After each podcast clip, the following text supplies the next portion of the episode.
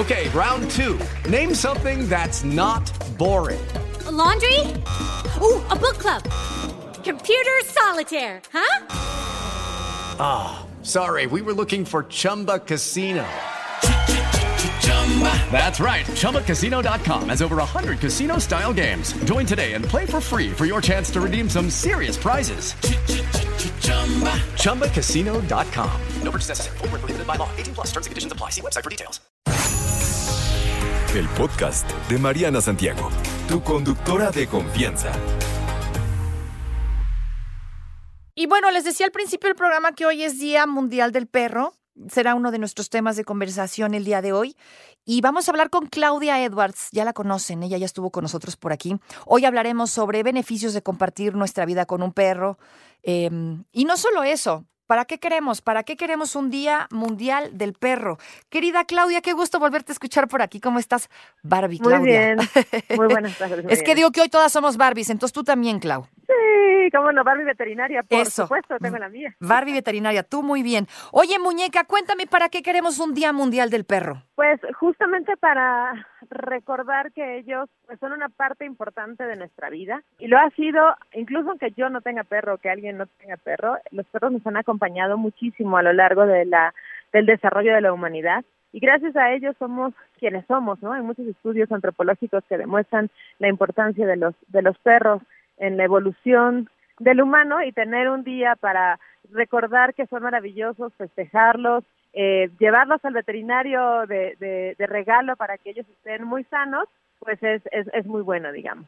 Así que es para crear un poco de conciencia. ¿Cuáles son los beneficios de compartir tu vida con un perro? Pues la verdad es que hay muchos y, y, podemos incluso dividirlos en distintas etapas, ¿no? Por ejemplo, con los niños les enseñan mucha responsabilidad. No es que la responsabilidad sea del niño, es del papá, pero el papá, dependiendo la edad del pequeño puede o de la pequeña, puede dejarles distintas tareas, ¿no? Acordarse cuándo le toca comer o ya darle de comer o acordarse cosas como de planeación un poco más lejanas, como cuándo hay que bañarlo, eh, a pasearlo, a jugar con él, a levantar eh, el excremento y eso nos va a ayudar a que los niños también y las niñas se muevan más, sean mucho más activos, tengan menos problemas de obesidad infantil, eh, estén menos tiempo pegados a los a los celulares, a los videojuegos. En el caso de los adultos, pues también nos ayudan a movernos más, a salir de las redes sociales y, e ir al mundo exterior, a platicar con la gente, a socializar, a movernos. Con las personas de la tercera edad tenemos beneficios, por ejemplo, en la circulación. Se sabe que acariciar perros ayuda a que la presión arterial pues se mantenga mejor, mucho más estable. También da una sensación a, las personas de, de autosuficiencia, de ser necesitados, ayuda con la depresión. Bueno, ¿qué podemos decir? Compartir la vida con un perro es maravilloso. Maravilloso. Sí, hay gente todavía que no lo cree, que me dice, ay, cálmate, ¿no? O sea, ¿cómo me va a curar mi depresión acariciar un perro? Me queda claro que esta gente no tiene un perro, porque sí alivianan en esos días tristes, ¿no? Y el perro contigo, porque aparte te huelen, ¿no? Saben, saben exactamente tu estado de ánimo, son increíbles, no hablan, no te lo dicen, no te lo dicen con palabras, te lo dicen con los ojos, ¿no? Y, y son como bien intuitivos. Con los ojos, con las patitas. Los perros saben leer microexpresiones faciales, entonces nos conocen perfecto, pero además pueden leer nuestros cambios eh, hormonales y de distintos neurotransmisores.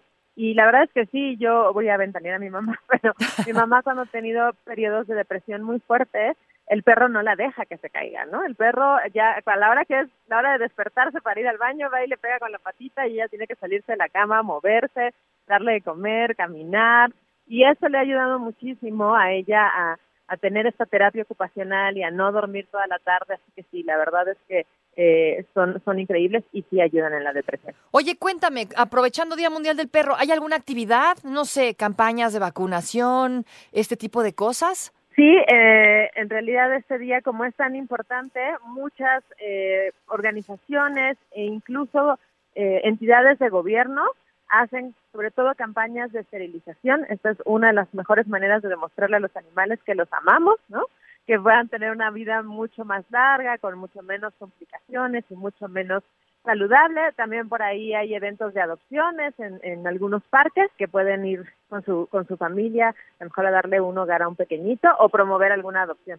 Exacto. También en redes, por ahí estuve leyendo un par de cosas. Así que seguramente hay muchas, muchas actividades, nada más es cosa de echarle una, una pequeña checada. Oye, háblame sobre esto de la desparasitada, ¿cada cuánto eh, se ocupa según el tamaño del perro, la raza? ¿De qué, de qué depende? Pues lo ideal siempre sería hacer un examen con la popó de nuestro perro para saber qué es lo que tiene, porque si nosotros solo damos pastillas de manera normal, ¿no? Digamos, pues a lo mejor yo desparasito contra gusanos planos, pero mi perro tiene gusanos redondos, ¿no? Por decir alguna cosa, o a lo mejor no lo necesita. Pero generalmente hacer estos estudios entre cada cuatro o seis meses es muy útil, es mejor hacerlo de esta manera específica y si en nuestro perro tiene algún parásito, pues siempre también se recomienda que los humanos vayan a visitar a su doctor y que todo el mundo estemos lo más saludable posible. Oye, hablando de las razas, fíjate que he leído mucho que según tu personalidad eh, te conviene X o Y raza. ¿Qué tan cierto es esto?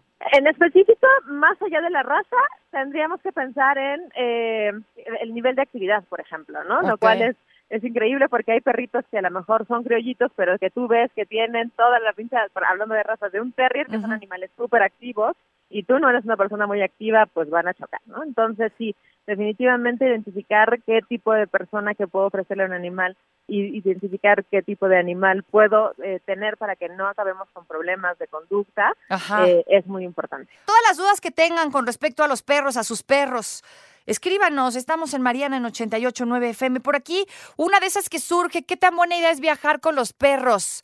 Por ejemplo, viajes largos, tanto en avión como en carretera, querida Claudia. Pues va, va a depender, ¿no? ¿Por qué lo vamos a, es, obviamente es un estrés, ¿no? Pero hay que ver por qué lo vamos a llevar, ¿no? Entonces, si tú me dices que me voy a ir muchísimo tiempo y dejar al perro, pues está más, es más estrés, es más cruel, el perro va a sufrir muchísimo, pues mejor que se vaya con nosotros, ¿no? Si tú dices voy un día este, voy a, llevar al perro, no sé, 17 horas de viaje, no está acostumbrado para dos días y regresar, a lo mejor puede ser que no se justifique. A lo mejor tiene ansiedad por separación y si no te la llevas a 17 horas, el pobre perro se enferma más acá, ¿no? Entonces siempre es importante que nosotros tengamos eh, en cuenta el, el, por qué vamos a hacer una cosa, cómo lo vamos a hacer, ¿no? Porque siempre hay eh, cosas que podemos hacer para que los viajes sean mejores para para los animales y cuáles pueden ser las consecuencias de dejarlo o de llevárnoslo. Si nosotros tenemos dudas de qué es lo mejor, podemos asesorarnos con un veterinario o con un etólogo, que es un especialista en conducta, para que a lo mejor nos enseñe, las hay perros súper acostumbrados a viajar en su transportadora y en el y en el carro, y a lo mejor el perro pues igual estaría dormido en su sillón, entonces mejor pues cerca de nosotros, ¿no? Entonces siempre eh, personalizar las cosas es importante. Es importante. También otra cosa por acá que surge, eh, estamos en un momento de la vida en donde estamos tratando a los perros como hijos, como humanos, los estamos humanizando. ¿Esto qué tan bueno es para el perro? ¿Qué tan bueno es para nosotros como sociedad? Cuéntame esto. Ya sabes, perros en carriolas, perros sentados en, en las mesas de los restaurantes, eh, todo este tipo de cosas. A mí la definición de la RAE de humanizar, que dice hacer familiar a alguien, eh, me encanta, ¿no? Esa es una tendencia muy europea en donde habíamos visto a los animales como cosas y que hay esta tendencia a verlos ahora como seres que dependen de nosotros. Y si nosotros hacemos este, esta, este pensamiento de yo tengo un perro, ¿cómo lo trato? ¿Cómo trato a mi hermano? No como es, es como la relación que tengo con mi papá, tampoco, ¿no? Esa relación con la que yo tendría con un hijo, en la que yo decido cómo se educa, qué come, cuándo come, cuándo va al veterinario, dónde duerme, cuáles son sus rutinas. Tenemos esta relación de responsabilidad con este pequeño muy parecida a esta relación eh, que tenemos con, con, con, los hijos, ¿no? Entonces, creo que a veces satanizamos demasiado esta palabra de, ay, estamos humanizando demasiado a los animales cuando tiene aspectos positivos. Ahora, podemos tener aspectos negativos, por supuesto, ¿no?